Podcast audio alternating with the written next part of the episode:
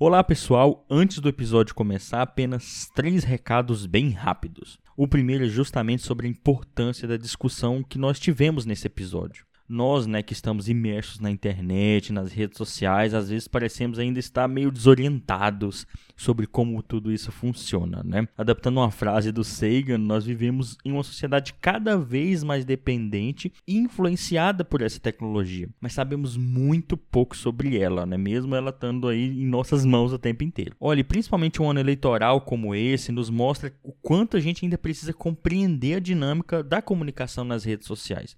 E isso serve tanto para quem consome como para quem produz conteúdo. Tá? Serve tanto para quem praticamente nasceu com esses pequenos computadores chamados smartphones nas mãos, né? Mas também serve para quem viveu para ver a ascensão e a popularização da internet e das redes sociais. Muitos professores e cientistas ainda estão desatualizados sobre as redes sociais e por isso acabam ficando para trás na busca de ocupar um espaço tão decisivo na sociedade de hoje. Então, se você que está ouvindo aí achar isso importante, compartilhe esse episódio com quem você acha que precisa saber mais sobre isso, né? Pois o conhecimento que a Erika nos trouxe aqui foi realmente fantástico e vai ficar gravado aqui no feed do Ensinecast. O segundo recado é para você que gosta de debater diversos temas que envolvem a relação entre ciência, educação e política de maneira construtiva e respeitosa. E para isso a gente tem um grupo no WhatsApp para debater esses temas com pessoas do Brasil inteiro. Se você quiser fazer parte das discussões que rola textão, audião, basta mandar uma mensagem para a gente ou um e-mail para ensinecast.gmail.com. Nesse e-mail você também manda as críticas sobre o que você ouve por aqui. E o terceiro recado é para pedir desculpas mesmo, né? Pois tivemos um pequeno problema na captação da minha voz nos primeiros 20 minutos desse episódio, tá, pessoal? Então, não é nada que atrapalhe o conteúdo, estamos trabalhando aí para que não se repita, tá? E sem mais delongas, bora pro episódio da semana. Ignition sequence start. We are away from the cosmos that know itself.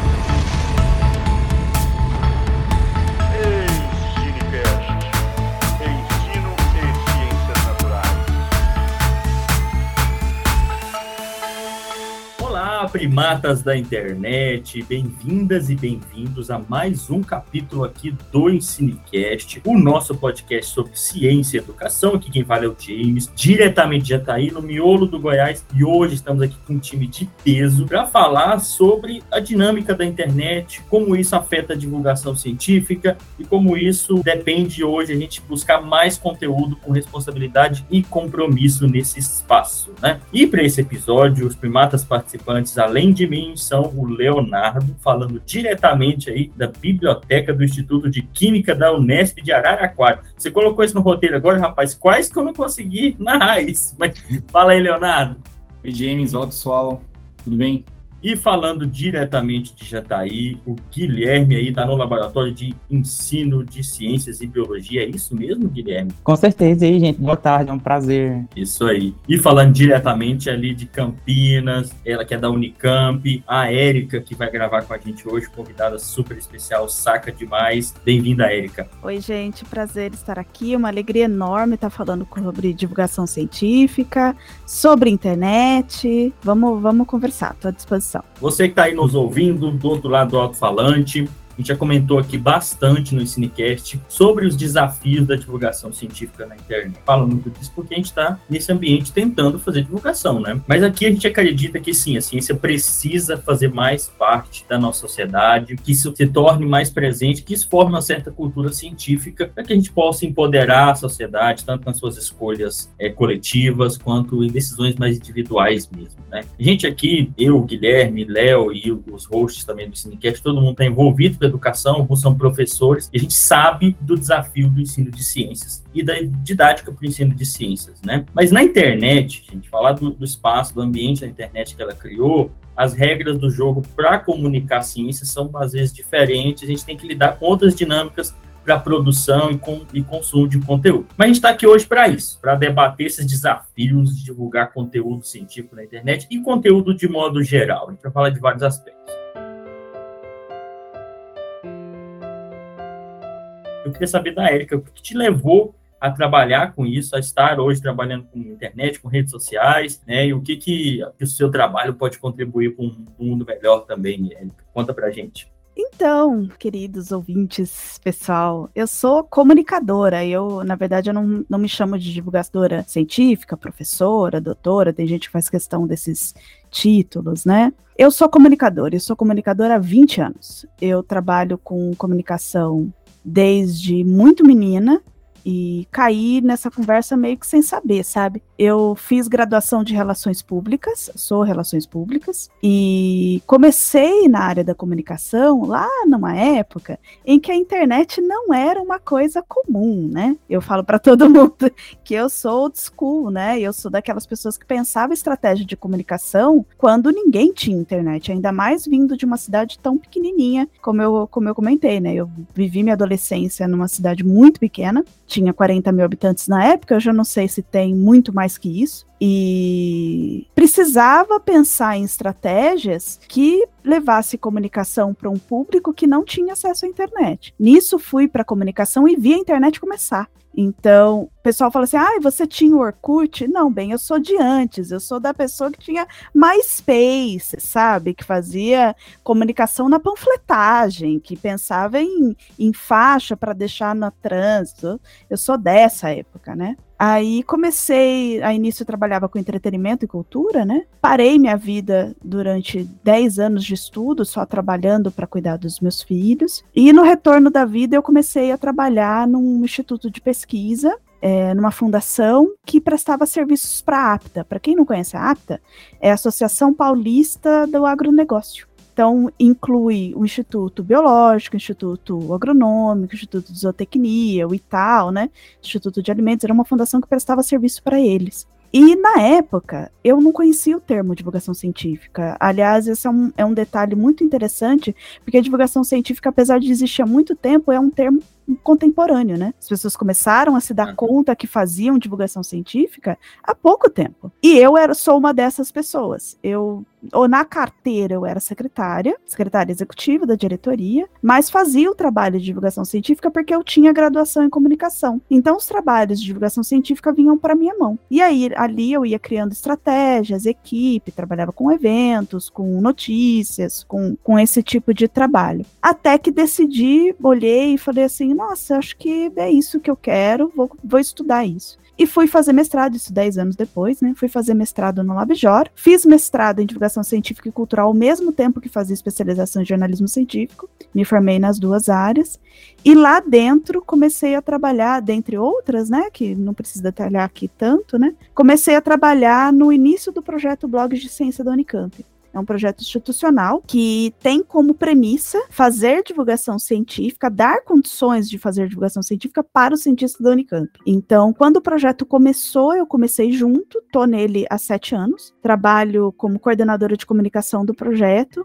Nós fazemos o curso de divulgação científica, né, o treinamento de divulgação científica para cientistas há sete anos, a gente está na 12 segunda edição e sou organizadora e professora nesse curso. E num pouquinho antes da pandemia, em 2019, eu iniciei um, o projeto do Mindflow, que é o meu blog, que não tem rede social para ele, né? Mas assim, é um, um, um projeto desafiador e diferente, porque ele faz divulgação científica para divulgadores científicos. Ele fala de comunicação para divulgadores científicos. Então, eu estou fazendo divulgação científica para divulgadores. Por quê? Porque na minha pesquisa de mestrado, eu pesquisei o perfil do divulgador científico, aquela pessoa que é, dedica seu tempo, é, sua expertise para vir e começar uma atividade completamente do zero, porque a divulgação científica não é uma área do qual o cientista tem durante a vida formativa dele. Ele não tem contato com isso. E aí, de repente, ele, por, por N motivos, né, que está na, na dissertação, ele inicia nisso. Só que ele inicia nisso e ele não sabe muito bem onde buscar as informações base da comunicação, do como trabalhar com internet, como escolher público, qual veículo eu devo trabalhar, como eu penso essa dinâmica. E eu decidi, nesse blog,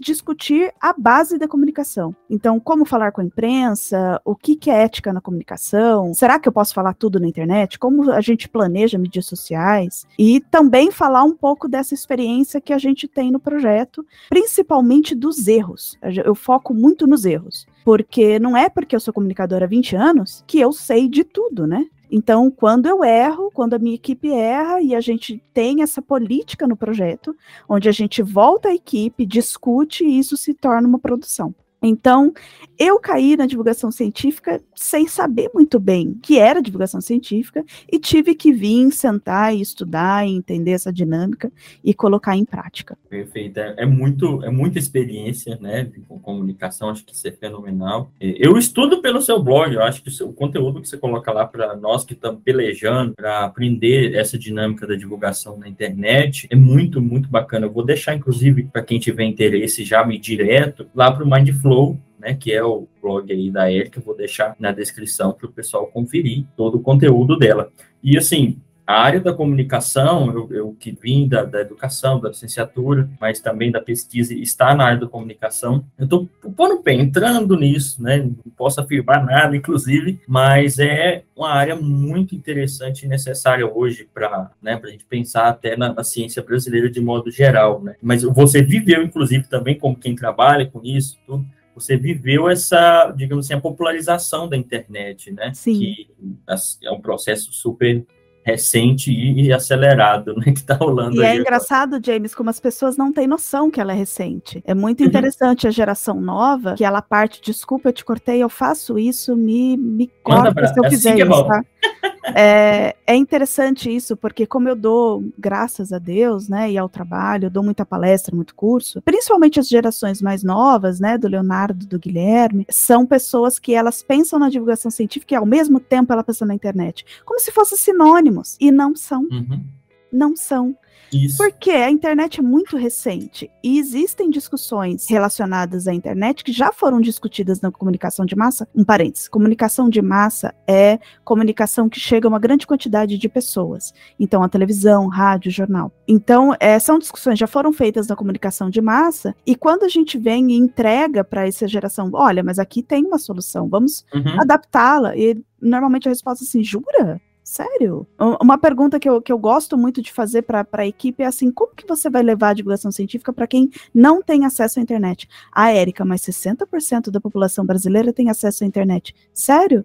E se seu público é esse que não tem? É. E como é essa internet quem tem acesso? Sabe? E como é essa internet que esse público é. tem acesso? Isso é interessante. É, eu me pego fazendo isso tem hora, de quando eu falo de divulgação científica, eu fico pensando na internet, sabe? Mas o universo da divulgação científica presencial, que é algo que a gente vai começar a fazer agora, já está aí, inclusive, já é algo muito mais antigo até que o próprio termo, digamos assim, às vezes. Com certeza.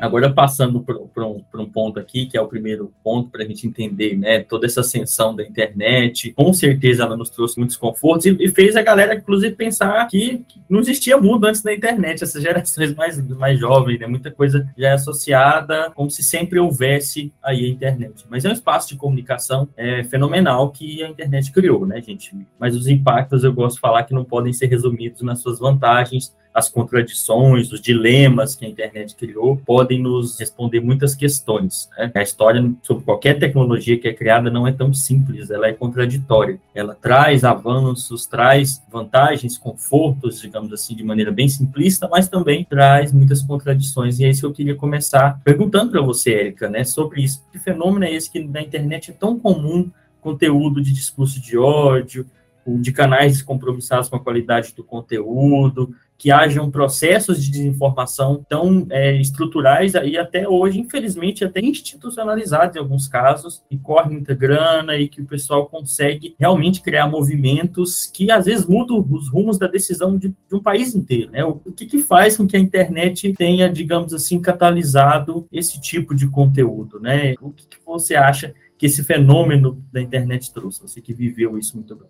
Então, eu acho que existem vários pontos que a gente precisa colocar aqui no, no podcast em Pratos Limpos para a gente discutir isso. Uhum. Primeiro, que a gente precisa, quanto divulgadores científicos, nós estamos nesse podcast, quanto divulgadores científicos, profissionais de ensino, a gente precisa pensar nessa palavra conforto, que você comentou muito bem. É, quando você, normalmente quando o divulgador científico ele tem uma motivação, não vou entrar em detalhes de motivação, cada um tem a sua, uhum. para fazer divulgação científica, a primeira coisa que ele pensa é nele mesmo. Aí está o primeiro problema.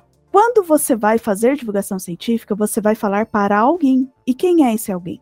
Então, por exemplo, ah, eu quero falar com adolescentes. Você automaticamente pensa no TikTok. Quando você vai falar com pessoas mais adultas para idosos, você pensa no Facebook. Uhum. E não é bem assim. Na verdade, você está pensando no seu conforto de abrir uma tela, criar um conteúdo tendo estrutura ou não, não é essa a questão, abrir um YouTube, abrir um TikTok, abrir um Instagram, sem pensar muito em como essas redes funcionam e se essa rede de fato chega no público que você quer. Tem um exemplo que eu gosto muito, que é o, um exemplo que é do meu irmão. Ele é professor na UFAM, em Manaus, e durante a pandemia ele estava dando aula para a graduação e ele fica na, na tríplice fronteira lá da, da Colômbia. Ele fica, ele não fica em Manaus, ele fica do outro lado do estado. Uhum. E ele me relatou uma experiência que exemplifica bem o que eu tô falando. Lá a internet é muito precária, está em expansão, mas é muito precária. Então, quando ele ia dar aula, estava na pandemia, não tinha presencial, como é que ele fazia para dar aula, para mandar os conteúdos é, para esse público? Ele gravava a aula no WhatsApp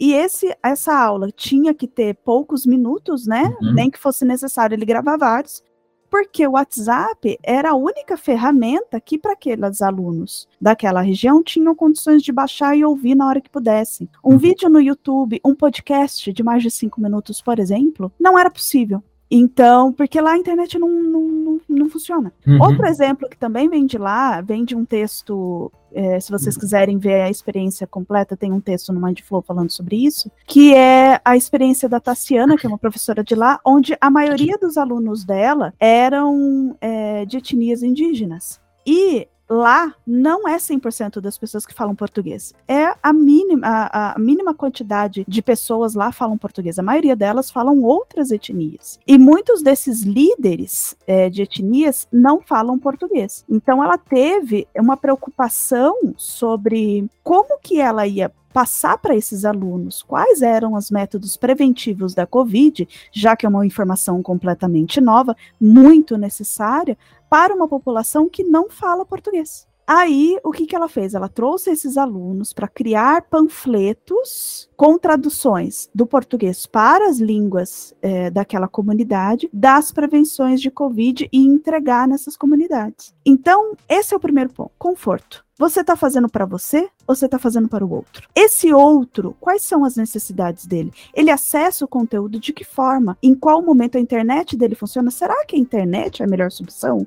Será que se eu falar durante duas horas ele vai escutar? Ou não? Realmente esse é um público que eu preciso que ele fale duas horas. Isso vai muito além do não falar jargões, que é o, o de praxe do divulgador científico. Não use jargões, né? Isso vai muito além disso. Uhum. É você parar e pensar, conversar e se aproximar desse público. Aproximar do público é uma coisa que as pessoas têm feito cada vez menos, que é se aproximar das pessoas, conversar com elas, entender a necessidade delas. Aqui, só um último exemplo para a gente fechar a palavra conforto. Aconteceu aqui na minha casa, eu moro num edifício onde a pessoa mais nova depois de mim tem 70 anos. É um prédio de idosos. E no auge da pandemia e da desinformação que eles recebiam pelos celulares, muito pelos filhos, né, pelos parentes, eles me ligavam no, no interfone para checar a informação. Então eu passei muitas horas explicando desinformação pelo interfone, porque eu não podia ter contato com eles. Mas eles recebiam lá no WhatsApp: Érica, é, meu filho mandou eu tomar limão todo dia, porque aí cura a Covid. Aí eu falava: Dona Fulana, é excelente que você tome limão. Tome limão, mas não significa que você vai ser curada de Covid. Uhum. Você precisa tomar a vacina, você precisa tomar os cuidados. Então, e depois, quando começou a vacinação, a maior alegria do mundo é que eles tomavam a vacina e batiam na minha porta para mostrar a carteirinha pelo olho mágico. Fenomenal. Então a gente a primeira palavra é conforto. A segunda do, do problema do, da desinformação é o funcionamento do veículo. As pessoas têm um pouco de dificuldade de entender como funcionam as redes sociais. As redes sociais são é, inteligências artificiais, onde elas são programadas para aprender e te entregar conteúdo que te deixe satisfeito. Uhum. Então, se você tá ali dizendo para a rede social que você gosta de verde, vamos supor, eu gosto da cor verde. A inteligência artificial vai te entregar mais coisas verdes do que coisas brancas. Uhum. Porque você gosta daquilo, você passa mais tempo sobre aquilo. Então, com o tempo, você passa a não ver o contraditório, a não se dar conta do contraditório, porque aquele conteúdo não chega para você. Essa é uma informação que, apesar de parecer óbvia com quem trabalha com rede social, ela não é óbvia para todo mundo. Então, ela passa por um período de pandemia de quase dois anos, fechada na frente de uma tela, onde ela só recebe um lado da informação. E uma mentira contada muitas vezes passa a ser verdade.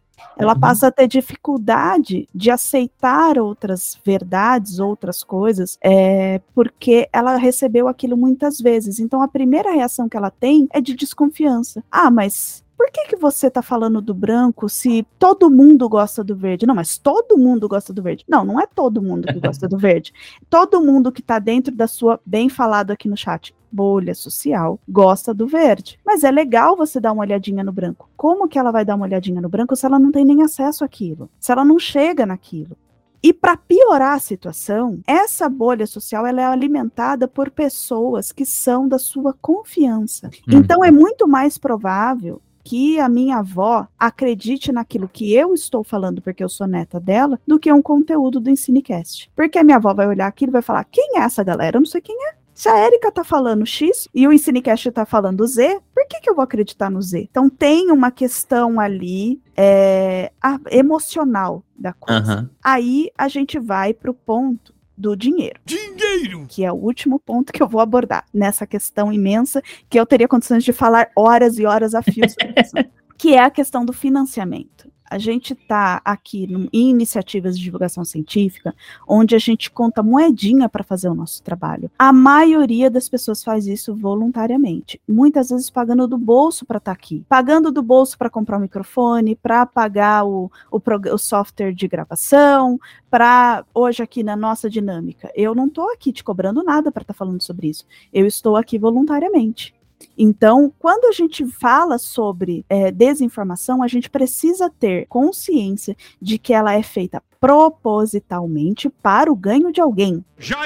E isso é financiado. É muito difícil você competir com grandes somas de dinheiro feitas para ações é, de desinformação. Então, as informações são plantadas de forma que cause tanto barulho, tanto barulho, que você não tenha mais a mínima condição de acesso da informação, nem de questionar, não é nem da informação verdadeira. Você não, você recebe um, ba- um barulho tão imenso que você fica tão cansado que você não tem condições de ir lá e procurar outras informações. Uhum. Aí a gente vai para populações que têm uma, uma franquia de dados é, restrita, né? Ela não tem condições de receber uma informação X e ir no veículos Y, Z e B para conferir aquela informação. Ela não tem tempo, ela não tem dinheiro e não tem paciência para fazer isso. Uhum. Então é assim que a desinformação ganha, porque ela é feita de forma proposital. A intencionalidade, muita intencionalidade e estrutura financeira para isso. Você falando, né, eu, eu lembro, você contou o caso da falando da, da, da nossa avó, minha avó hoje está no Facebook, né? E ela ainda tem dificuldade de entender como que o conteúdo que chega para ela é escolhido, entendeu? Para ela o que, que ela vê às vezes é o que é certo e é o que é discutido mais no Facebook, né? Que ela, ela fica no Facebook. O mesmo que ela recebe no WhatsApp. E é uma coisa que o nosso público aqui é muito de professores, né? E até de divulgadores, que, que para nós que somos professores, a gente tem que trabalhar com os estudantes para eles entenderem, olha, a internet e as redes sociais, que são coisas diferentes, né? Por mais que algumas pessoas que, nesses tempos que ficaram sem Instagram e Facebook, acharam que a internet que tinha acabado, né? Mas eles, ah, os nossos estudantes precisam entender desde cedo, como eles estão imersos nisso, que existem escolhas sendo feitas por nós. Né, e essas escolhas refletem intencionalidade de certos grupos. As redes sociais são empresas, né? E tem escolhas envolvidas. Eu e costumo- são empresas recentes que não têm nem 10 anos de vida. Então, enquanto isso domina a vida das pessoas, a gente, quanto estu estudiosos do assunto, ainda estamos aprendendo como é que elas funcionam. E esse é outro ponto da desinformação. Desinformação é fácil. Eu escrevo uhum. no meu Twitter assim: o verde é legal. Enquanto a pessoa que estuda o verde, ela leva uma vida inteira para entender o verde. Para ela aqui, para a gente estar tá aqui conversando hoje, vocês foram lá, verificaram quem é a Érica, leram o blog da Érica, conversaram comigo diversas ocasiões no nosso grupo para escolher, me escolher para estar aqui. Uhum. Para fazer uma desinformação, eu só preciso inventar uma frase de efeito. Hum. Eu não preciso ter um estudo por trás daquilo. É, bizarro. Essa possibilidade de ser produtor de conteúdo, né? Ela veio acompanhada disso. Isso não quer dizer que não havia desinformação antes. Eu costumo usar um exemplo, já que a gente está na época eleitoral, do debate do Lula com o Collor, né? Em que houve uma estrutura para criar uma imagem do Collor e desinformar. E a desinformação, ela é isso, ela, tem, ela para ser desinformação tem que haver intencionalidade, né? Uma notícia falsa nem sempre ela é intencional. Às vezes a pessoa que publicou, por exemplo, eu fico pensando na minha avó, é um exemplo, publicou porque ela achava que aquilo era certo realmente, mas ela não sabia que estava errado, sabe? Escreveu alguma coisa, colocou lá. A desinformação havia, acontecia, mas agora com essa democratização e com a possibilidade de todo mundo produzir conteúdo, ela ganhou uma dimensão assim que hoje é perceptível como ela influencia decisões políticas, influenciou e influencia no nosso país, né? Mas... Não, mas não é hoje, James. Eu tenho um exemplo muito mais antigo. É, eu tenho um exemplo do século XVI, se eu não me engano, que é a história do é, que se não come pão, que comam brioches, da, da Revolução Francesa. Vocês sabiam que essa frase nunca foi dita? Uh -uh. Pois é, quase ninguém sabe. Essa foi uma frase que não existe prova histórica de que essa frase foi dita. A única menção dessa frase é de uma peça histórica acontecida um século antes, da Maria Antonieta ser viva, foi um século antes, mas ela foi disseminada propositalmente para incitar a Revolução Francesa. Ela foi feita de propósito. Então a desinformação é desde que a civilização existe. Não é uma coisa de agora. E a ideia de democratização da internet também é falha. Não é. Não hum. existe democratização na internet, porque não é você que escolhe o conteúdo, então não é democrático. Uhum, justamente. Eu cortei você de novo, James. Desculpa. Não, tá ótimo. Né? A gente prefere assim. Corte rápido. Faca.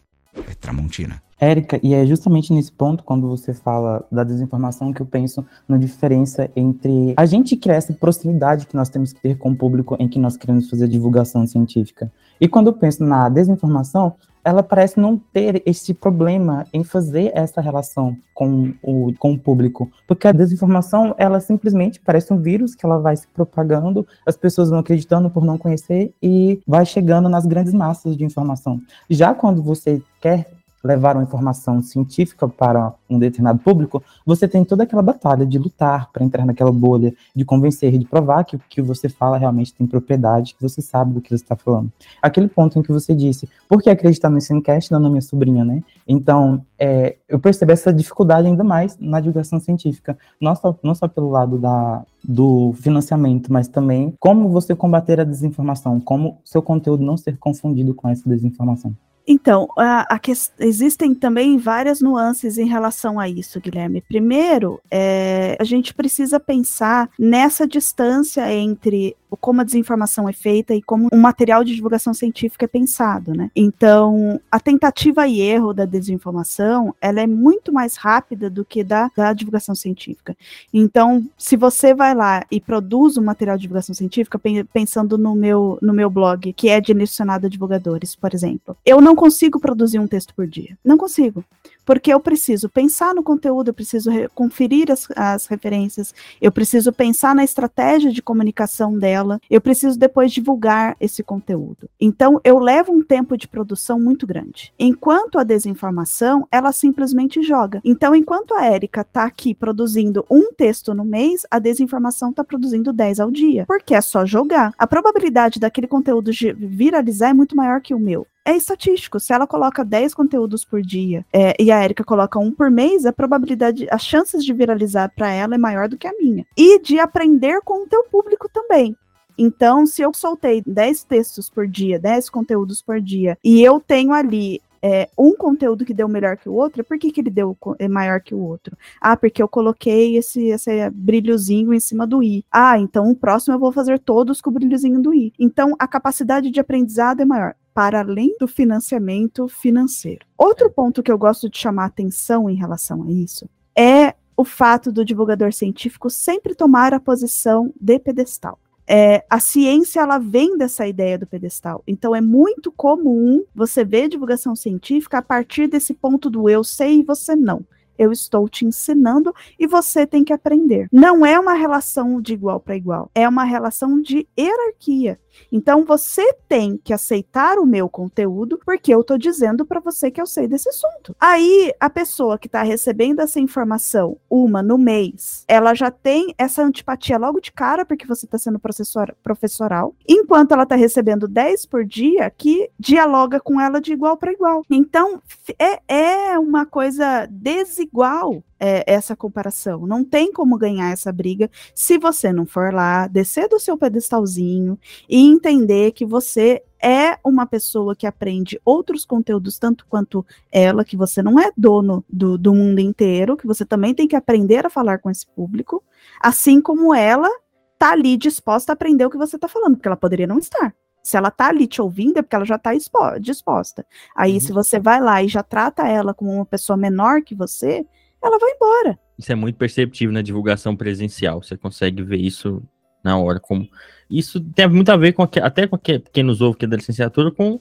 aquilo que quando a gente pensa na nossa aula, ela tem que ser um diálogo. Você não tem que ir lá e se colocar como dono do saber frente aos estudantes como se eles fossem caixas vazias, né? James, você tocou o ponto exatamente que eu ia falar, porque eu enxerguei nesse, nessa fala da, da Érica é um ensino tradicional onde o professor fala e o aluno escuta. Muitas vezes, eles estão transpondo esse ensino tradicional na divulgação científica, onde é, o divulgador ele vai com todo esse peito mesmo para convencer, para obrigar quem está escutando aquilo. Isso me vem muito como uma maneira de tentar uma maneira desesperadora de tentar combater a desinformação, sabe? Tipo, eu realmente sei, me escuta, não dá moral para essa quantidade absurda de informação, então não sei como interpretar isso, porque são muitas nuances, mas é realmente um fato que influencia na qualidade e na forma de você adentrar essas bolhas da desinformação. É, você tem que parar para pensar inclusive, do porquê que você está combatendo aquela desinformação. Por que, que, é tão importante a pessoa saber aquele assunto? Aí eu tenho claro isso, inclusive para falar sobre ela. Olha, eu tô te insistindo é, nesse ponto, querido amigo, né? Porque se você continuar insistindo nesse tipo de conhecimento, você vai ter esse, esse, esse problema. Então, para resolver esse problema, eu tô te dando essa solução. Ah, mas essa solução não funciona para mim. Tá, então vamos pensar em outra forma. Porque também tem isso. Muitas vezes o divulgador, ele veste essa capa de Superman e acha que vai salvar a pátria, empurrando o conteúdo no Togoela, e as pessoas estão olhando para aquilo e falam assim, querido, por que, que você está insistindo nisso? Coisa chata. Que irritante, sabe? Para, me deixa, eu quero tomar meu floral. Não, fa não tô fazendo mal para ninguém. Justamente, Érica.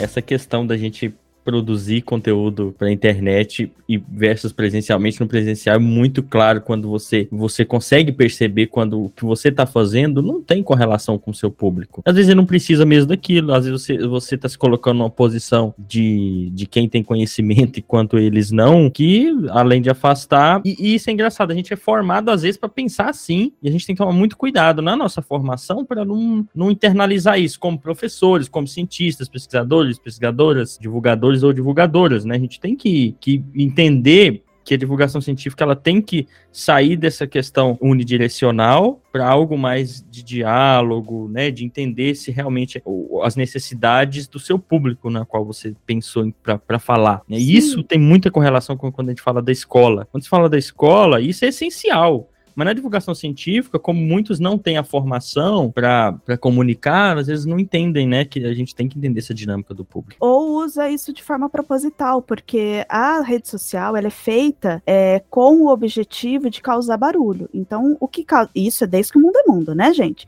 Que uhum. antes a gente achava, chamava de ibope, agora a gente chama de like. É, dá, causa muito mais barulho o espetáculo, o show, a briga, o tapa, é, o escândalo. O ódio. É, o ódio. Isso causa mais barulho. O hate. Então, é, é comum o divulgador científico cair nessa cilada porque ela quer visibilidade, ele quer números. Por quê? Porque ele é cobrado por isso. Ah, mas quem é você que está falando? Você só tem 100 seguidores. Gente, coloca 100 pessoas numa sala para você conversar, para você ver a quantidade de pessoas que é.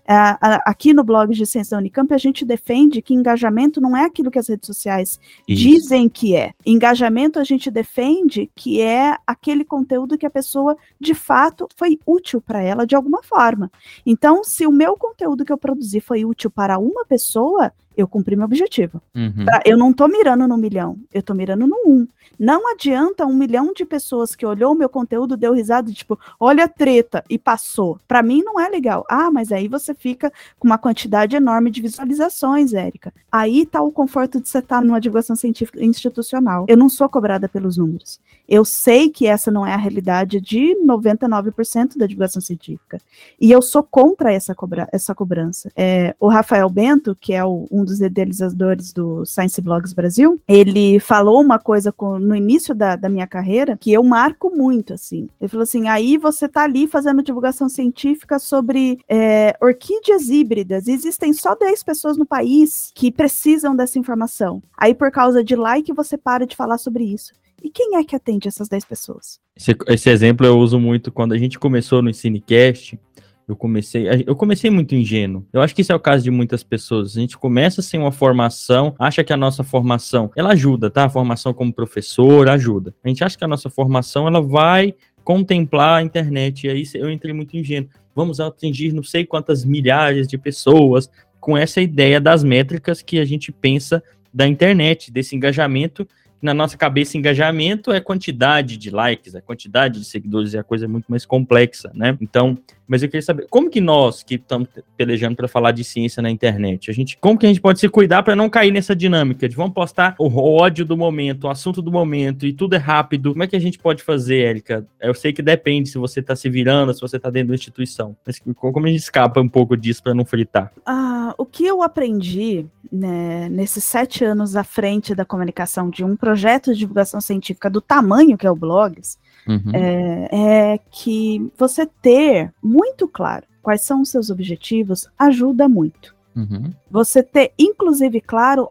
é, minúcias do seu objetivo. Porque o objetivo macro do blog de ciência da Unicamp é a divulgação científica a partir de Bessa, que é tornar a ciência é, de domínio público, né? Que é o termo que ele usa, domínio público. Uhum. Então, e a gente, ao longo do tempo, isso é relatado no meu blog, a gente foi aprimorando pequenas, pequenas planejamentos. Então, quando você tem muito claro quais são seus objetivos, aonde você quer chegar, o que você pretende fazer, o que você não pretende, isso fica mais fácil. Eu não vejo problema nenhum no divulgador científico que quer ser famoso. Eu acho uhum. que é importante, é necessário, a gente precisa ter também as figuras que são super conhecidas pra, pela população. Mas a gente também tem equipes que trabalham em outras áreas. É, nós prezamos pelo coletivo, pelo trabalho em conjunto, e determinadas coisas para a gente não é aceitável. Não teve uma nem duas, teve um monte de vezes que a gente teve conteúdo viralizado é, pelas questões erradas, pelas questões de, de ódio, que não era nosso objetivo. E como a gente uh, tem como objetivo principal levar a mensagem da ciência, entregar o conteúdo da ciência para as pessoas utilizarem ela no dia a dia, um conteúdo viralizado de ódio pode chegar para um bilhão de pessoas, mas ela não foi útil. Uhum. Então a gente tira do ar. Se é. você olhar nas nossas redes, vocês vão ver que não tem nenhum conteúdo que seja mantido no ar quando ele viraliza pelo ódio, porque isso é muito caro para gente. A gente não viraliza conteúdo que gera xenofobia, que gera racismo, que gera é, é, entendimento do conceito de forma torta. Se as pessoas estão entrando no nosso conteúdo, questionando, argumentando, conversando, é isso que a gente quer. E se isso foi 10 pessoas, para a gente tá ótimo. Uhum. Tá excelente. Tá lindo. Então eu acho que é sentar a bunda na cadeira, fazer um planejamento do o que você quer atingir, como você quer atingir, quais são as suas condições de vida para aquilo, também tem isso. Quanto tempo eu vou dedicar aquilo, quanto de dinheiro eu vou dedicar aquilo, quanto de vida eu vou dedicar aquilo. E e ajustando isso ao longo do tempo, com novas metas, com novas oportunidades. Então, a gente tem esse constante embate, essa, esse, essa constante embate com nossos objetivos e reavaliando cada vez que a gente chega no impasse. Ah, a gente foi convidado para um evento X que é patrocinado para uma empresa que degrada o meio ambiente. A gente vai aceitar? Uhum. Então a gente discute, vê dentro dos nossos objetivos se aquilo é interessante, se aquilo não é. Então é desde o macro até pequenas coisas. Isso não é construído de uma hora para outra, isso é construído ao longo do seu trabalho, mas você tem que ter muito claro para você e a sua equipe também tem que ter muito claro. Não adianta você lutar por um rumo enquanto sua equipe luta por outro. Uhum. A responsabilidade. Você tem preocupação com a qualidade, com a responsabilidade, com a ética, sei lá, do seu trabalho Isso, e não com a. responsabilidade, a gente chama responsabilidade social da informação. É assim que a gente chama. Então, além da divulgação científica, o blogs ele é um espaço de treinamento, de aprendizado. Então a gente tem uma equipe onde a gente toma aulas mesmo. A gente lê artigo, a gente discute, a gente produz material, decide se for necessário mudar a dinâmica política do blogs inteiro, a gente muda, porque a gente adquiriu um conhecimento novo. Então a gente vai passar a fazer as coisas de forma diferente. E se isso faz com que a minha produção diminua de, de rapidez, tá tudo bem. Uhum. Mas, de novo, eu tô num espaço privilegiado, Sim. onde eu não tô sendo cobrada por determinadas coisas que outros divulgadores científicos estão. Então, acho que a melhor ferramenta é você ter os seus objetivos muito bem delimitados. Acredita no seu potencial. também acho que em relação a, a quem está produzindo, né, esse conteúdo de divulgação científica, de ciência ou ciência e tecnologia, né, se, se é um jornalista científico, né, o jornalismo científico tem uma outra ideia, né, trabalha com pautas quentes, então ele está algo no momento, né, então ele fica fritando assim para produzir logo porque é o que o público dele consome, a diferente de, de ser produzido por meio de um divulgador científico que não está necessariamente preocupado em entregar esse material rapidamente, né. Como vocês falaram, tem todo esse trabalho por trás que demanda tempo, estudo. É, a dinâmica do jornalista é muito diferente do- da dinâmica do divulgador científico, né? O divulgador científico, ele não fala, ou não deveria falar, a partir de conhecimentos do qual ele não tem expertise. Ele chama o coleguinha para falar. O jornalista, é, a expertise dele é o jornalismo. Por isso existe uma série de procedimentos do jornalismo, do qual ele traz pessoas e, e especialistas na área para falar com o público dele. E com exceção de reportagens que tem um tempo maior de estudo e que ele tem condições de fazer isso, é, as pautas quentes, ele não vai aprofundar a informação. Ele vai pegar a informação do qual é útil para aquele público naquele momento. Mas eu incentivo muito a parceria entre jornalistas e divulgadores científicos, porque o jornalista precisa do especialista e a divulgação científica pode sim entregar o material dele para o jornalista. Então, se ele está ali buscando uma pauta quente de um assunto, vamos supor vacina, que não é expertise dele, ele nunca trabalhou com aquilo, ele precisa do mínimo de informação, por que, que ele não pode usar o teu material? Por que, que ele não pode ouvir o teu podcast sobre aquilo? Para já ter uma base no assunto para conversar com o especialista dele. Aí eu vou chamar atenção para uma iniciativa de Campinas, que é da Sabine Righetti, que é a agência Bore, que é uma iniciativa que faz justamente essa ponte. Você se cadastra quanto especialista, cadastra o teu canal de divulgação científica, e quando o jornalista precisa de um especialista, ele entra em contato com a Bore e a Bore indica teu material. Então, por que não usar desses recursos? Você não precisa fazer pauta quente. Não é tua área. Deixa para os jornalistas fazerem. Sirva de conteúdo para ele.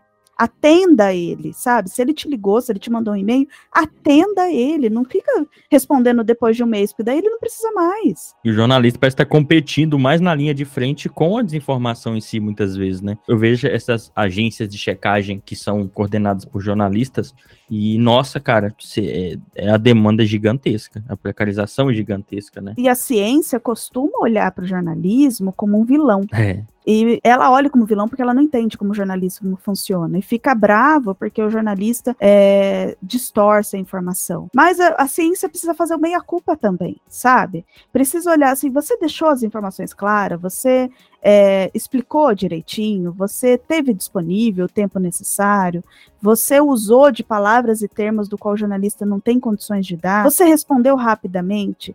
Ah, eu fiz tudo isso e mesmo assim a matéria saiu de forma torta. Peça uma retratação. Isso não foi possível, não atenda mais aquele jornalista, mas atenda os outros. Sabe Uhum. assim, é parar de, de achar que o jornalista é vil- vilão e estar mais disposto a estar falando com ele. Ah, não, Uhum. Érica, eu não quero nunca falar com ele. Então passa o colega. Ou no mínimo entender o que ele faz. colega. Sabe, você não quer? Tudo bem. Tem o seu colega no laboratório, no seu grupo de trabalho, que gosta. Deixa ele falar, então. Não fica criticando ele porque ele passa mais tempo na divulgação científica do que produzindo artigo científico. Uhum. É, e entender pelo menos o trabalho deles, né, e o que, que eles têm passado. É, e, e, e, vocês falando isso tudo, me parece às vezes que a gente tá numa competição injusta. A vida não é justa, não é? E aí eu queria puxar isso para um exemplo da, da internet, de para quem tá no Twitter ou para quem, mesmo quem consome podcast, conhece. Que é o exemplo de, de, de alguns canais, especificamente eu vou falar rapidinho do, do caso do Monark, que o Vitor sempre fala lá no, no, no grupo do Cinecast, de conteúdo que parece que não tem compromisso com o conhecimento, com o público em si, e é um conteúdo que viraliza, que ganha seguidor, que chama a atenção das pessoas. Eu queria saber o seguinte, Eric, como é que a gente pode regular e punir quem não tem esse compromisso e quem está promovendo um desserviço e está criando desinformação sob a falsa premissa da liberdade de expressão? Então, a liberdade de expressão na internet é um assunto que me é muito caro e é importante a gente lembrar que a regulamentação da comunicação, ela é antiga, ela existe, e essa ideia de que a internet não tem regulamentação, ela é uma, uma terra sem dono, também é mentira. Apesar uhum. da regulamentação ser um pouco mais nova e ainda ter seus furos, as coisas que precisam ser discutidas, ela existe e é necessária. Eu acho que o que a gente precisa pensar em relação a esses casos que não têm compromisso é a gente parar de pensar que eles não têm compromisso, porque não é isso. É, uhum. É, o que eles fazem é usar o discurso de ódio para ganho de visibilidade. Por quê? Porque a partir do ganho de visibilidade, ele tem um aumento de publicidade e de dinheiro rodando dentro do, do, canal dele. Então, é a falsa ideia de terra sem dono que faz com que ele solte uma informação de maneira torta, mas que foi planejada e, e poderia ter sido bloqueada, para que cause repercussão e depois o canal vem e fala assim: ah, nós é, retiramos do ar ou nós mandamos embora esse, essa pessoa, a gente não compactua com essa informação, e essa pessoa volta para o canal depois de um tempo. Primeiro, é, essa ideia do terra sem lei não é verdade. Uhum. Segundo, é, quando a gente trabalha num canal de comunicação, sendo elas qualquer pessoa, a gente precisa se lembrar que existe uma hierarquia na comunicação. Então, a pessoa que está ali conversando, dando entrevista, participando ali do programa, ela recebeu um roteiro antes, uhum. todos os casos. Então, talvez não um roteiro tão detalhado, mas pelo menos uma linha de raciocínio para que ela possa se preparar antecipadamente. Existe uma equipe ali gravando o canal, pensando no canal, editando esse canal. Então, quando, e pode acontecer, da pessoa soltar uma informação, soltar uma fala distorcida, que no caso específico de alguns canais é criminoso, né? Uhum. O editor que está por trás, ele tem como obrigação legal de bloquear essa informação. E, e ela pode fazer isso de N formas.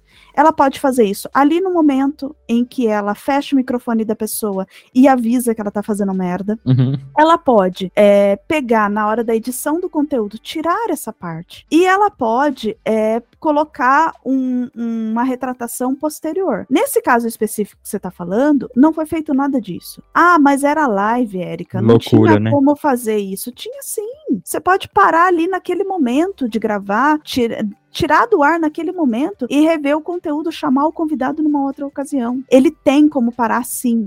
Por que, que ele parou e o conteúdo continuou no ar? porque o, a estratégia de ódio é uma estratégia comum na internet. Porque a estratégia de ódio ela é uma estratégia que ganha visibilidade. Uhum. Aí vem o meu segundo problema. Quando acontece essa estratégia de ódio, só a pessoa que está sentada ali apresentando o programa levar as consequências disso. Que seja perda de contrato, que seja saída do programa. Por que, que o veículo não foi fiscalizado? Por que, que o veículo não é chamado é, para isso? Por que, que o veículo não é responsabilizado? Porque, de novo, quem deixou o conteúdo no ar não foi o jornalista, o apresentador, o ator, a pessoa, o agente da informação. Foi o canal. O canal tem um CNPJ esse CNPJ pode ser processado. Por que, que não está sendo? Isso. Aí, a, a, por isso que às vezes dá essa impressão falsa de que é uma terra sem lei, né? Porque essas coisas passam, vêm e vão como se fosse a dinâmica da internet. E não, não tem que ser naturalizado isso. Ela é a dinâmica da internet, porque não porque ela é naturalizado, James. Porque o funcionamento da comunicação é assim. Trazendo para o meia-culpa, uhum. também a gente tem que se policiar quanto às nossas atitudes no dia a dia, sabe? Uhum. É, quando você tá ali na internet se divertindo, olhando a rede social que você mais gosta, quais são os conteúdos que você para para olhar, quais são os conteúdos que você compartilha? Porque é natural que aquilo que é escandaloso te prenda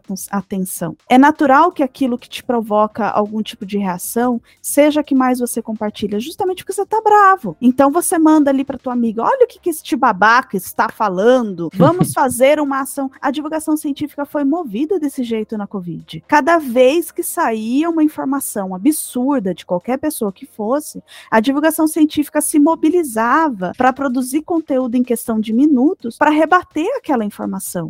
E não parou para pensar, aliás, da gente ter chamado atenção sobre isso várias vezes, que aquelas informações eram colocadas ali de propósito, para provocar essa mobilização. Porque de um jeito ou de outro, o nome daquela pessoa e aquela fake news estava no Trend Topics. O miserável é um gênio! A gente estava sendo pautado, né? A gente estava sendo pautado. Então, é a meia-culpa também, sabe? Uhum. Quando você recebe ali a comunicação da sua amiga que está fazendo bolo para sobreviver, para quantas pessoas você compartilhou? Você colocou no teu stories? Você indicou pro teu amigo? Você retweetou? Agora aquela pessoa que tá falando abobrinha, você ficou puto e foi lá e, e retweetou, né? Você bagou e mandou pro amiguinho, você mandou no WhatsApp do grupo falando: "Olha que absurdo, pessoal". Isso para inteligência artificial significa que você gosta daquele conteúdo de alguma forma e não do conteúdo da boleira que tá precisando de ajuda. É uma responsabilidade dos indivíduos em consumir, no nosso consumo a gente tem que é, isso, isso perpassa por vários ambientes de formação, desde educação básica e tal. E é uma responsabilidade de quem produz também,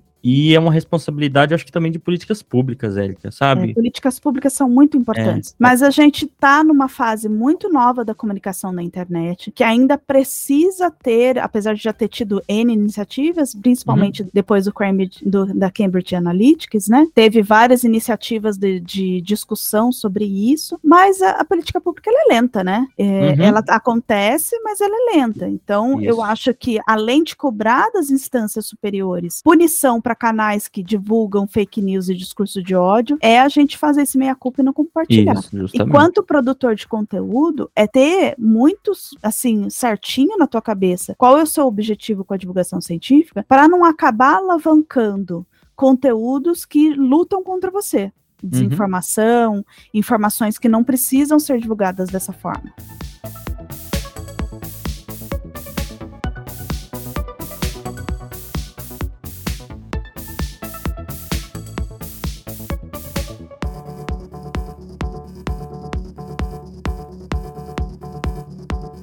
Então, já aproveitando então, enquanto divulgadora e, e né, o pessoal ou divulgador, quem nos ouve, né, para quem pra refletir um pouco, é um trabalho difícil, então, comunicar na internet, né, seja jornalista, divulgador, influenciador, né, e talvez para a gente começar a ter mais um ambiente que lute contra a desinformação, a gente precisa de formação, né, de profissionalização, de remuneração, o que, que você acha que nos falta para que haja mais profissionais, pessoas remuneradas, mais valorização de canais compromissados com o conteúdo, né? Eu acho que a gente precisa começar a olhar a divulgação científica como profissional e não como hobby. Esse é o primeiro passo. É, as pessoas olham para a divulgação científica quanto hobby, e isso faz com que essa linha de pensamento quanto hobby, ela repercuta de forma negativa no nosso próprio trabalho. Então as pessoas chegam até o divulgador científico já partindo do pressuposto pressupondo que ele vai fazer voluntariamente. Então, quando ele não pressupõe como vai pagar essa atividade, ele não pressupõe que ele precisa pagar essa atividade. Ele não inclui no edital de pesquisa que ele está pedindo financiamento,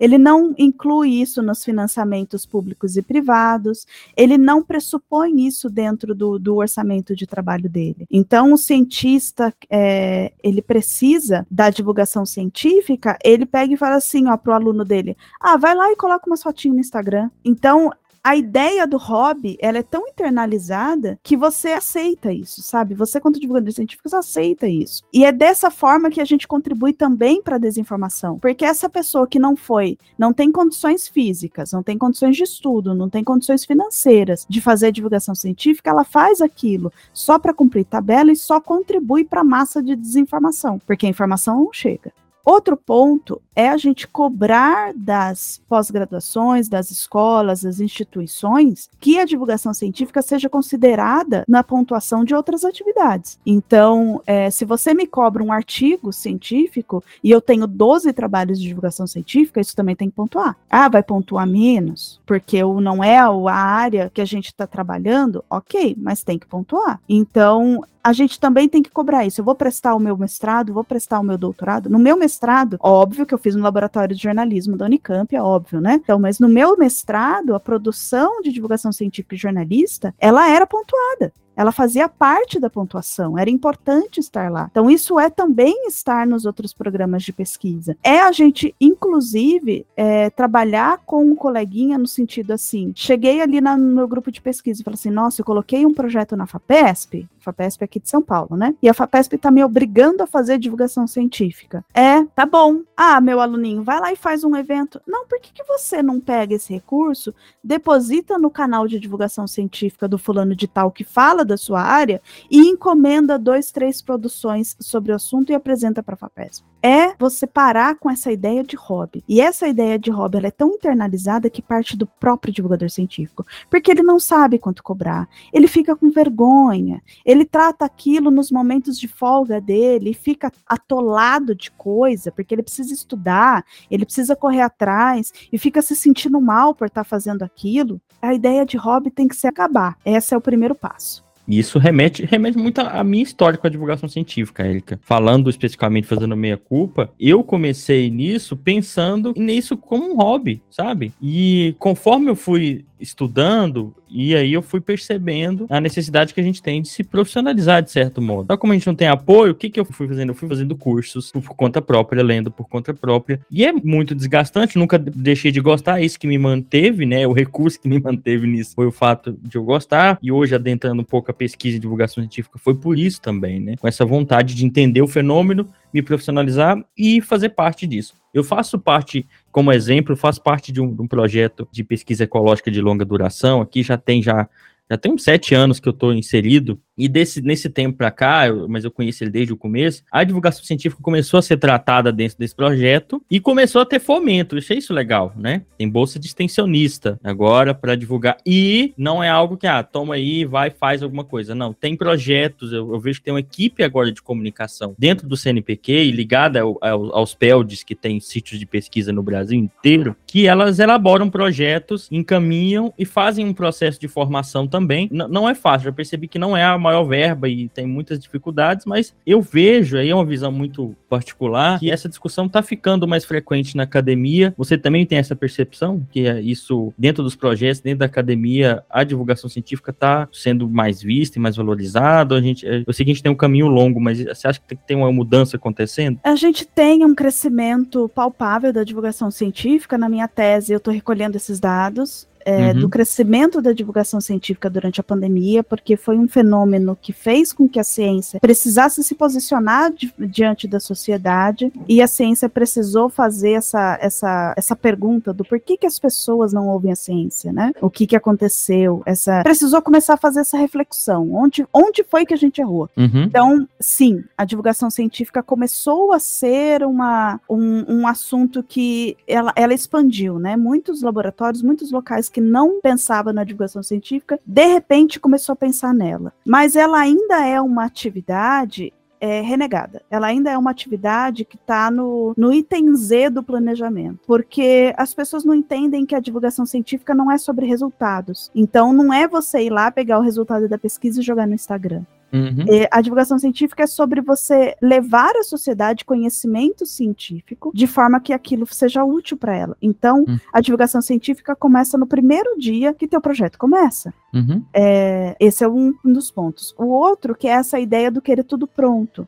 Então, ao invés de eu incentivar que o meu grupo de, de alunos pro, comece um canal de divulgação científica, ou privilegiar o grupo de divulgação científica da minha cidade, do meu estado, eu busco só os famosinhos. Uhum. Então eu vou lá, promovo um evento dentro do meu da, da minha instituição e chamo os famosos. É, às vezes, é. muitas vezes até paga milhares de reais para essas pessoas, que eu acho que tem que ser pago Não, mesmo. Bacana, é o trabalho deles, tem que ser pago. Mas é valorizar as iniciativas que tem perto de você para estar tá fazendo isso. Eu não defendo que todo cientista precisa ser divulgador científico, eu não defendo isso. Mas todo cientista precisa entender que a divulgação científica ela é parte do seu trabalho. É o tripé da instituição: pesquisa, educação e comunicação. Então, é, eu não quero fazer, tá tudo bem que você não quer fazer, mas você tem que entender minimamente, inclusive para cobrar e direcionar o teu recurso para aquilo. É a ideia do, você tá fazendo ciência para quê e para quem? Sabe qual que é o objetivo disso? Ah, eu quero curar o câncer no país. Tá, e você descobre a cura do câncer e ninguém fica sabendo disso. E daí? Aí Como o é povo é prefere usar isso? cloroquina. É, sabe? E daí? Como que você ajudou a sociedade dessa forma? Ah, mas tá lá, eu publiquei trocentos artigos na Nature, paguei um bilhão de dólares para publicar na Nature e recebi o Nobel. Tá, mas quem que tá usando tua cura? Mas quem é que uhum. tá sendo beneficiado por isso? É. Uma confusão que eu já vi muito também na, da divulgação científica é que ela, primeiro, é às vezes ela é muito unidirecional realmente, nesse esquema de déficit, né? Ah, a pessoa não sabe, a gente sabe, vamos lá mostrar que, que iluminar a vida dela, que não é assim. E as pessoas começam a perceber que tem que ser no esquema de empoderar as pessoas, né? De, de olhar para a realidade social delas e ver as demandas. Mas quando as pessoas vão entrando nisso, as pessoas começam a confundir o papel da divulgação científica, e eu já vi isso porque eu estive nas duas áreas, com o papel do, do ensino de ciências. Uhum. Sabe? Não é o papel da divulgação científica é parte, né? Ela, ela contribui, sim, mas o papel central de alfabetizar cientificamente a nossa sociedade, começar a entender a dinâmica é do ensino de ciência, as coisas mais básicas, né? Acho que a gente tem que entender essa relação dos dois, dos dois e a necessidade do ensino de ciências, né? Que... Mas aí é que tá, James. Isso também é problema do cientista, porque o cientista é. ele começa a divulgação científica com esse ar professoral, com uhum. esse ar de pedestal. Qual é o problema do professor usar o teu material de divulgação científica? Por que, que necessariamente você tem que estar tá falando diretamente com o público? Uhum. De repente o teu público não é a pessoa que está vendo o TikTok. De repente o teu público é o professor. É, e tá tudo queria... bem. O sabe? nosso público aqui é professor principal.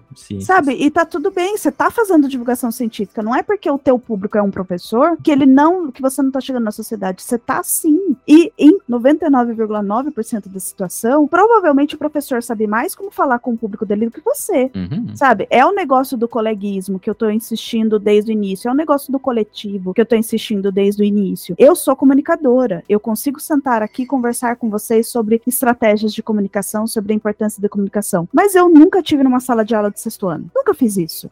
Então, eu não posso pretender que eu vá fazer essa atividade, porque não é a minha atividade, mas eu posso conversar com o professor de sexto ano que está precisando do material. Eu posso desenvolver um material específico para esse professor, para ele realizar o ensino de ciência. Isso. Também entra naquela coisa do super-herói, que muitas vezes o divulgador científico veste essa carapuça, né? Veste o manto do Superman, é, que eu vou salvar a humanidade através da ciência. E para de, de prestar atenção no que, que a sociedade sociedade precisa agora. É. Eu ia falar justamente, a divulgação científica é uma maneira de trazer de maneira mais rápida a transposição do que tem acontecido na academia para a escola, que às vezes está muito é, atrasada frente ao que tem sido debatido. Eu brinco que a parte de taxonomia da biologia, na escola, a taxonomia ainda está distante, né? Então, quem divulga ciência está em diálogo com, com a escola, com professores, vai aprender muito por tá, estar dialogando com a escola, e vai também trazer muita contribuição para a escola. Acho uhum. que isso é uhum. interessante. Agora. É, mas ah, aí eu vou incluir esse público,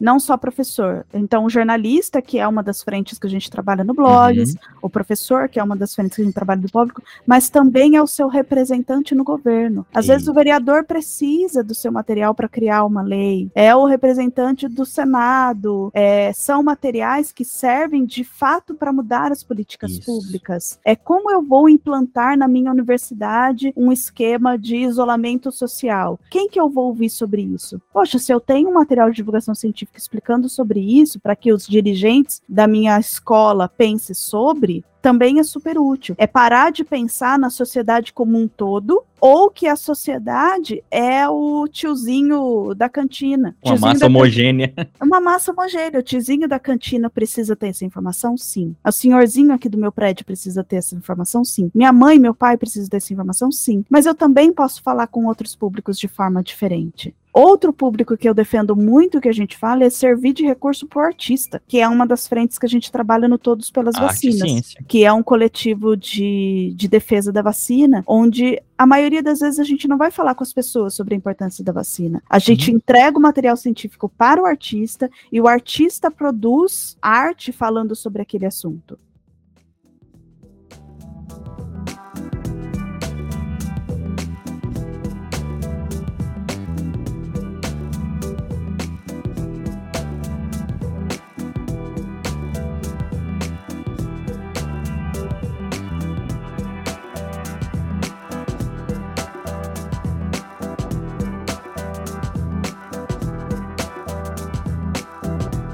Mudando um pouco do roteiro, né? Eu queria saber da Erika quantos grupos participam do blog de ciências da Unicamp? Porque você está falando muito de coletivo e eu acho que isso tem um diferencial em relação à editorialização da divulgação científica, né? Isso é impacto. Por quê? O próprio nome, blog de ciências da Unicamp, usar o termo Unicamp também eu acho que tem algo proposital, porque é algo chamativo, é, é uma das maiores universidades do Brasil, então tem esse impacto, né? E também, como você junta, né, um grupo de pessoas que divulgam em várias iniciativas, né? Tem todo um fortalecimento e engajamento, né? desses grupos, onde vai ter uma publicação, é, não sei se é semanal, mas tem uma periodicidade maior em relação de alguma iniciativa isolada, né? Queria que você falasse um pouco da diferença de ser algo isolado ao invés de um coletivo estar tá praticando isso. É, o blog de ciência da Unicamp ela é, uma ela é uma iniciativa de divulgação científica institucional, mas ela não começou institucional. Ela começou a partir da ideia de um projeto de mestrado do fundador, André Garcia, é, que convidou a professora Vera Toledo, que era professora do LabJOR, para criar uma ferramenta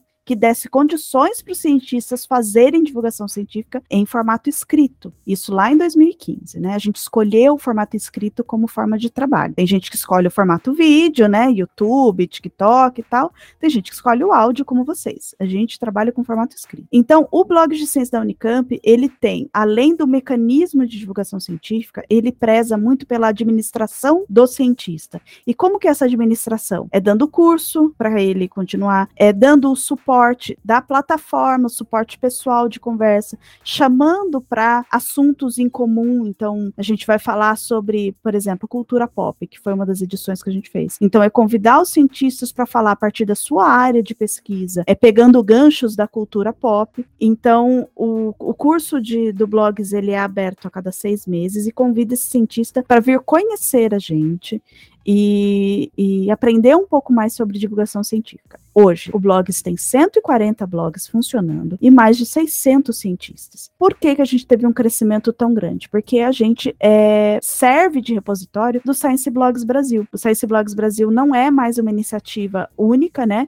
Ela faz parte do Blogs de Ciência da Unicamp. Então, a gente teve um crescimento de administração de todos eles. A nossa iniciativa, ela é isso, mas o Blogs de Ciência da Unicamp, a administração do projeto, que é de 17 pessoas, participa de outros coletivos. Então, é, o, o, nossa equipe ela faz com que esses cientistas produzam conteúdo dentro dessa da sua expertise. Eles têm liberdade de fazer isso sobre o assunto que eles quiserem, no momento que eles quiserem. Eles não têm obrigação de frequência. Mas como a gente é um coletivo muito grande, a gente consegue uma produção diária. Então, todos os dias úteis, o blog de ciência da Unicamp publica um conteúdo inédito. Por quê? Porque a gente tem uma massa de, de, produção, que é muito diferente de uma iniciativa sozinha, que é o que eu falei. A Érica produzindo no Mindflow, eu produzo uma vez no mês, mas o blog de ciência da Unicamp produz uma vez no dia. É, além disso, nós participamos de outros tipos de coletivo, todos pelas vacinas é um deles, que são coletivos de divulgação científica, se eu não me engano, são seis, que se juntam em torno de uma ação só, de um, de um assunto só. Então, a administração desses coletivos trabalham dentro dessas iniciativas para conseguir uma massa crítica de assuntos. Então, como nós somos em seis coletivos, a gente consegue um alcance que o blog sozinho não consegue. Como, por exemplo, que o Twitter fale com a gente pessoalmente, que a administração do Twitter no Brasil fale com a gente pessoalmente e explique para a gente o que, que, é que a gente tem que fazer. Uhum. Então a gente consegue produzir um material suficiente para que o Porta dos Fundos faça um sketch, para que o Sambódromo pare no Carnaval e produza um vídeo falando sobre a importância do Carnaval parar naquele momento com a narração da Thaís Araújo. Isso o blog sozinho não consegue fazer, mas seis coletivos juntos sim. Fenomenal. Além, além disso, a gente ajuda outros coletivos trabalhando. Então, é a troca de parceria. Da mesma forma que eu estou dedicando o meu tempo para falar sobre divulgação científica no Ensinecast, o Ensinecast também é divulgado dentro do Blogs. Então, as minhas redes sociais divulgam as iniciativas dos colegas. Por quê? Porque eu tenho um público que eu estou atingindo, que é um público diferente do de vocês. O meu público passa a conhecer vocês e o público de vocês passa a me conhecer. Fenomenal. É, Leonardo Guilherme, vocês querem continuar alguma coisinha? Não- Senão não é, eu falo demais também. Érica, eu queria agora caminhar para a última pergunta. Você falou um pouco aqui em off antes do, do episódio sobre você estar vendo o seu tempo nas redes sociais esses tempos, né? E como uma pessoa da comunicação, uma pessoa que pesquisa esse ambiente criado aí pelas redes sociais, um, que está imersa nisso tudo e que entende né, esses processos de desinformação, entende as estratégias que a gente tem que é, conceber para lutar contra esses, esses processos, eu queria saber como você se sente frente a isso tudo, sabe? A estar nas redes sociais e ver todos essa- esses problemas, que eu sei que não são só problemas que tem na internet, não é sinônimo, mas eu queria saber como você se sente frente a isso tudo e como isso pode dar dica para quem não está nos ouvindo de como consumir conteúdo. Sabe? Porque isso diz muito, a gente às vezes fica ansioso com, com a internet, é muitas vezes é uma descarga de informação, e eu queria saber como você se sente. Trabalhar com comunicação é extremamente insalubre. Vamos deixar isso muito claro. Estou no limite, Brasil. Porque o profissional da comunicação, não importa em qual veículo ele está, se ele é jornalista, se ele é divulgador, se ele é relações públicas, ele está de frente com a opinião pública o tempo todo. E nem sempre a opinião pública te trata como o herói da história. Muitas vezes você é o vilão, porque você está levando informações que eles não querem escutar, que isso mexe com o cotidiano deles, com o conforto deles, que eles não querem lidar, não, não querem, sabe? Então é extremamente insalubre. O funcionamento das redes sociais torna isso muito pior, porque você tem que você é constantemente incitado a produzir cada vez mais melhor, com mais frequência, com de formas diferentes. As regras das redes sociais elas mudam é, sem o mínimo aviso. Então você tá ali lidando, dando certo, de repente para tudo, nada mais dá certo e você precisa realmente parar a vida para ir lá e pesquisar essa rede social para entender como é que funciona. É, muitas vezes você tá ali investindo numa rede social, ela para de funcionar, não é mais a da moda. Aí você tem que aprender todo um mecanismo novo para aprender outro. Por isso que eu defendo tanto o repositório, que é um ambiente onde todo o seu conteúdo é concentrado de forma online ou offline, para que você consiga mudar de rede social conforme for necessário. Então é insalubre. Eu sou muito privilegiada porque eu tenho uma equipe que funciona comigo. Eu tenho uma equipe que revisa o meu conteúdo, que produz o material, que tanto de escrita quanto imagem. É, a gente discute diariamente, pelo menos tenta diariamente discutir o material que a gente está fazendo. E quando a gente tem uma situação de hateamento, que acontece muito, é, o blog de ciência da Unicamp, por ser um projeto onde eu não coloco a cara, como muitos divulgadores científicos fazem, me dá uma proteção de não ter ataque direto. Não que não aconteça, mas acontece em menos quantidade. Então, quando eles atacam a gente, eles não atacam a Érica pessoa, eles atacam o canal. Então, isso me dá um, um- um certo blindamento ali da situação. Mesmo assim, quando o negócio fica muito difícil. Nós temos uma equipe coletivos que ajudam a gente a lidar com a situação no sentido de se afastar mesmo. Então, o nosso, o nosso projeto, como ele é um coletivo e tem uma equipe treinada para fazer isso, nos permite que a gente se afaste pelo tempo que for necessário. Durante a pandemia, eu me afastei du- em duas ocasiões diferentes, fiquei mais de um mês fora e o projeto continuou andando, porque tinha uma equipe que funcionava lá. É, as outras pessoas também. E nós temos pessoas que se afastaram por um ano inteiro e depois voltaram. Então, ter um coletivo ajuda nesse tipo de coisa. A gente tem também é, a situação que eu falei no início, que é repensar os planejamentos. Então, quando a gente está muito esgotado, como aconteceu que a gente estava falando sobre sermos pautados pela desinformação, foi um desses momentos em que a gente parou o canal por uma semana, parou mesmo o canal por uma semana, e foi repensar as nossas estratégias para não cair mais nesse desespero do ser pautado, porque a gente estava numa situação de muito medo, de muita desinformação, de emergência sanitária, pessoas morrendo, e a gente precisou rever todo o trabalho. Mas, durante a pandemia, a gente funcionou 24 horas durante dois anos, e eu não recomendo isso para ninguém. Mesmo durante, é, sendo um coletivo de muitas pessoas, a coordenação do projeto se revezava. Então, enquanto um estava lá às 5 horas da manhã produzindo, tinha um outro que estava produzindo às 2 da manhã e o outro produzindo às 2 horas da tarde. Isso é completamente insalubre e só foi possível porque eu tinha dinheiro, financiamento para a gente trabalhar e porque a gente tinha uma equipe trabalhando. Se fosse eu sozinha, talvez eu nem tivesse aqui mais. Érica, você matou a pau. é, eu acho que ficou muito claro todos os pontos. Serve até para formação nossa, muita coisa que você falou.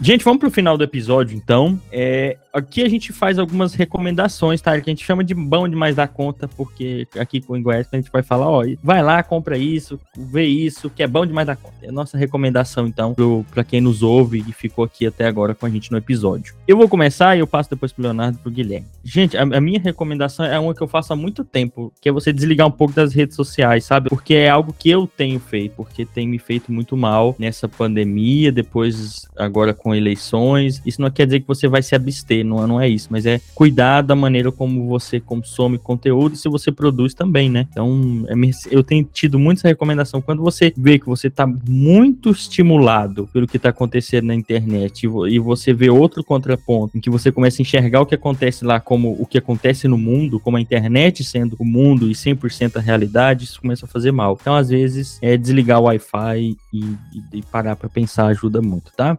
É minha dica de sempre. Leonardo. Um pouco diferente do James, né? Recomendando da rede social. É, eu uso muito TikTok, então consumo, né? Não publico nada lá, mas consumo. É, não sei se o público do Cinecast também tá nessa rede, mas não é só dancinha. Eu entrei, desculpa, Leonardo, eu entrei essa semana. Eu comecei ir para fazer um experimento, que eu, eu, eu, testei no YouTube, no Rio, desculpa te interromper, não esquece não. É, hum no YouTube, no Reels, no Facebook e no Instagram, eu clicar e cancelar e falar assim, olha, eu não tenho interesse nesse conteúdo, para ver como o algoritmo ia me direcionar. É só um teste, não é caráter de nada, mas eu percebi que o algoritmo do TikTok é agressivo. Ele me jogou muito rápido numa bolha, o do YouTube nem tanto. Eu tenho críticas fortíssimas no TikTok. É, eu, aliás, ele... eu faço palestra contra.